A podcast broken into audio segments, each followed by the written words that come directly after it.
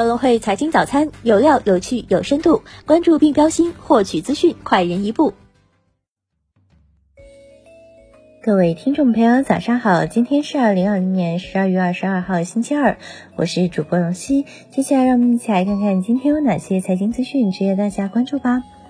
A 股方面，周一沪指收涨百分之零点七六，报三千四百二十点；深成指涨百分之二点零三，报一万四千一百三十四点；创业板指收涨百分之三点六六，报两千八百八十二点。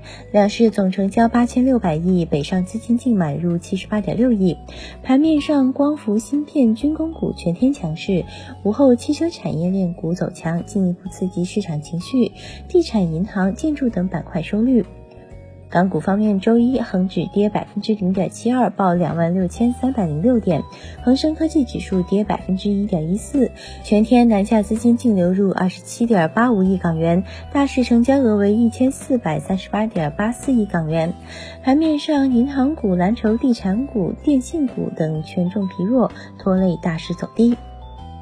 美股方面，标普五百指数跌百分之零点三九，纳指跌百分之零点一，道指涨百分之零点一二。特斯拉在被纳入的首日跌约百分之六，计划二零二四年生产汽车的苹果公司则涨约百分之一点二，蔚来汽车涨约百分之四，理想汽车涨超百分之二，瑞幸咖啡 ADR 涨超百分之十。美联储发布压力测试结果和大型银行派息计划后，高盛和摩根士丹利。增长超百分之五，西方石油公司跌约百分之六。再来关注一下宏观经济方面消息，人民银行党委召开会议，传达学习中央经济工作会议精神。会议强调，明年要实施稳健的货币政策，灵活精准、合理适度。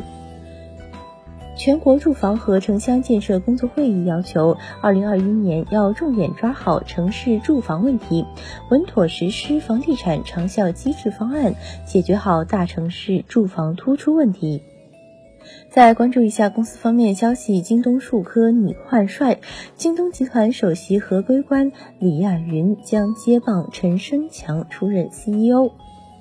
拼多多向机构投资者定向增发价值五亿美元股票。立讯精密三三七调查对公司目前生产经营不会造成实质性影响。马斯克表示，其他汽车厂商正寻求使用特斯拉超充系统。再关注一下股市方面消息，法工委发言人岳仲明表示，明年立法工作将推动高质量发展，制定期货法、印花税法等税收法律等。今日重要财经事件关注：澳大利亚十一月季调后零售销售数据终止；英国第三季度 GDP 终止；美国第三季度个人消费支出物价指数终止。以上就是今天节目的主要内容。更多财经资讯，请点击阅读原文下载“龙会 APP 查看。感谢你的收听，我们明天不见不散。